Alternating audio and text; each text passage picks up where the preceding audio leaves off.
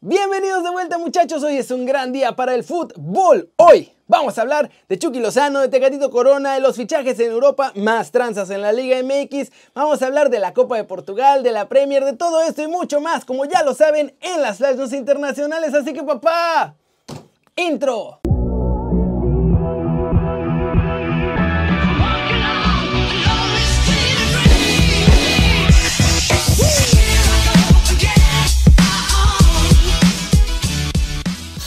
Arranquemos con la nota One Fútbol del día. Pumas tendrá nueva camiseta para el Guardianes 2021 y este nuevo jersey de los Pumas será el tercero que tendrán los de la UNAM en el año futbolístico. Con él vuelve el dorado como tono principal. Habrá un diseño que es de dos franjas diagonales en dos tipos de dorado diferente, por así decirlo. El logo del Puma grande en el centro del pecho, el logo de Nike y los patrocinadores todos en azul marino. También así los vivos de la camiseta. Esta la van a usar para los juegos de local, dejando de lado la que es totalmente azul marino. Esa va a ser para visitantes y van a intercalar la blanca con la doradita. ¿Cómo la ven? ¿Les gusta? Es idéntica a la anterior, nada más que con otro tono tradicional de los Pumas. Y recuerden que si quieren saber todo de los Pumas, pueden bajar la app de OneFootball. Es gratis y el link está aquí abajo. Y vámonos con la trivia rapidito. ¿De qué universidad de Estados Unidos tomó la UNAM el color azul y el color dorado para sus equipos? A. La Universidad de Michigan, B. Ohio State o C. de Notre Dame. Y la respuesta obvia al final del video, así que véanlo completo para saber si acertaron. Y con eso muchachos, siguiente noticia. Más tranzas en la Liga MX, el gobierno de Sinaloa pues esencialmente le regaló el estadio Kraken a TV Azteca para su Mazatlán. Y le digo que lo regaló esencialmente porque pues sí les van a cobrar algo. De acuerdo con un reportaje especial que hizo la revista Proceso, a TV Azteca le cobraron por el inmueble 400 boletos por temporada, un palco para que los políticos lo puedan usar a su antojo y 70 milloncitos de pesos. Que además esa lana la van a pagar en abonos chiquitos a 10 años pues para pagar poquito. La cosa es bastante seria porque el estadio le costó pues, a todos los que pagamos impuestos 656 millones de pesos. Lo que paga Azteca es una burla en comparación con el dinero que se usó del erario para construir el estadio. Lo peor de todo es que el 100% de todos los ingresos, lo que sea que se genere, ya sea de actividades, acciones de administración, explotación, mantenimiento, si le venden el nombre a alguna marca, todo. Es más, si lo rentan para bautizos y 15 años, Toda esa lana es de beneficio exclusivo para Mazatlán FC y obviamente para TV Azteca. El gobierno no va a ver ni un solo peso de todo eso. Pésimas noticias, porque la televisora de la Jusco sigue haciendo lo que se le da la gana. Y ojo, que además ya andan ahí manejando arreglos bajo la mesa para quedarse con Santos y Atlas y eso se las voy a contar después. Por ahora, vamos al cortecito internacional, vamos a aprovechar este segmento para hablar de Lorenzo Insigne y Chucky Lozano. El agente del italiano negó cualquier tipo de mala relación entre los dos jugadores y esto fue lo que dijo. Niego categóricamente una supuesta antipatía o cualquier disputa entre el capitán y Chucky.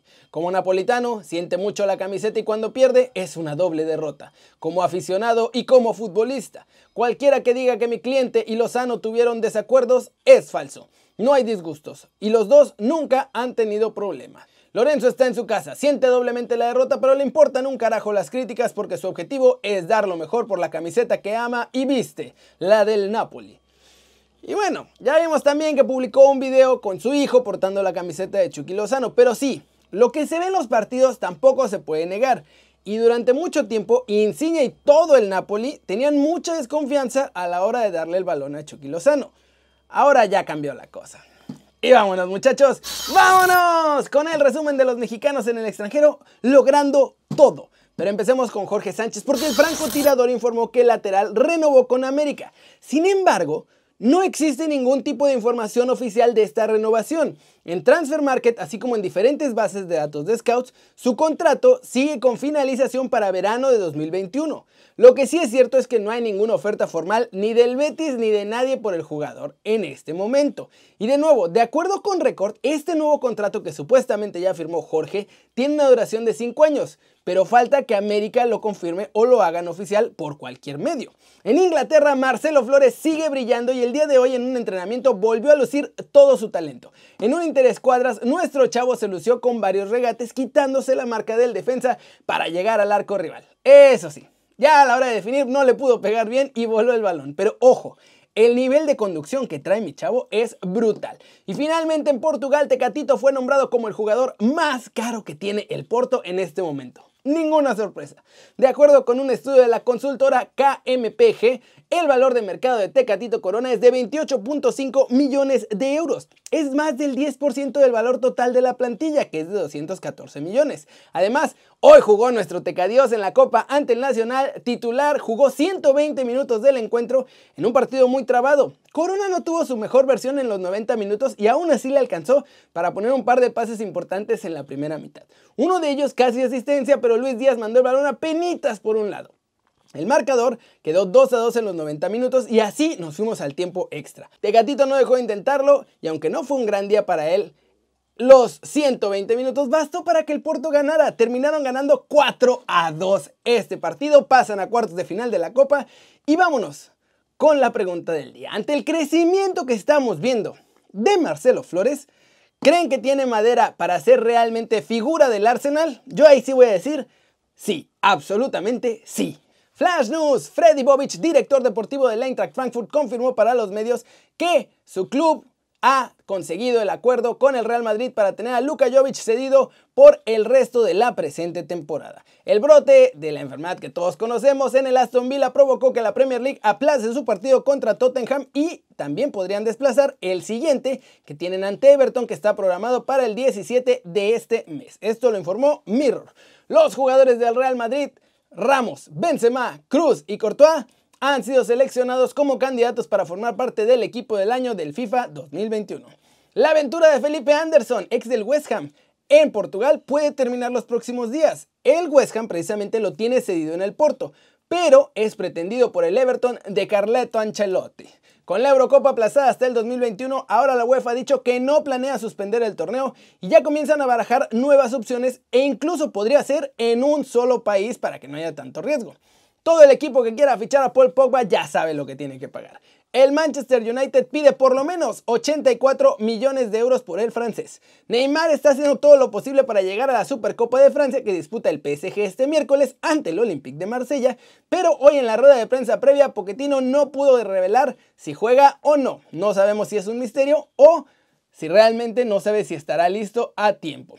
Corriere de los Porta asegura que Milan ya está listo para negociar con el Real Madrid quedarse con Brahim Díaz en propiedad definitiva. Lo tienen ahorita prestado. Ole Gunnar Solskjaer habló en rueda de prensa sobre Edinson Cavani y dice que está de vuelta, ha entrenado al 100% después de esta sanción polémica que le pusieron y que lo suspendieron varios partidos y estará listo para jugar el siguiente partido.